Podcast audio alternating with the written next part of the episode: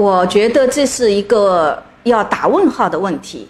两个月的宝宝智力的测评 啊，应该说不能作为一个定性的呃这个诊断来给予，因为在每一个孩子他的发育进程当中，都充满了无数的可能性和改变，以及良好的这个推呃指导或者说促进的这个机会。所以啊，像两个月的宝宝，如果说做出来啊，告诉你有呃什么异常，那一定要加强随访。密切观察和复诊复查之后，才能做出一个比较正确的判断。在正确的判断的基础上，我们给予科学的、严谨的指导和促进，使它向良好的生长发育或者健康的发育方向，呃发展。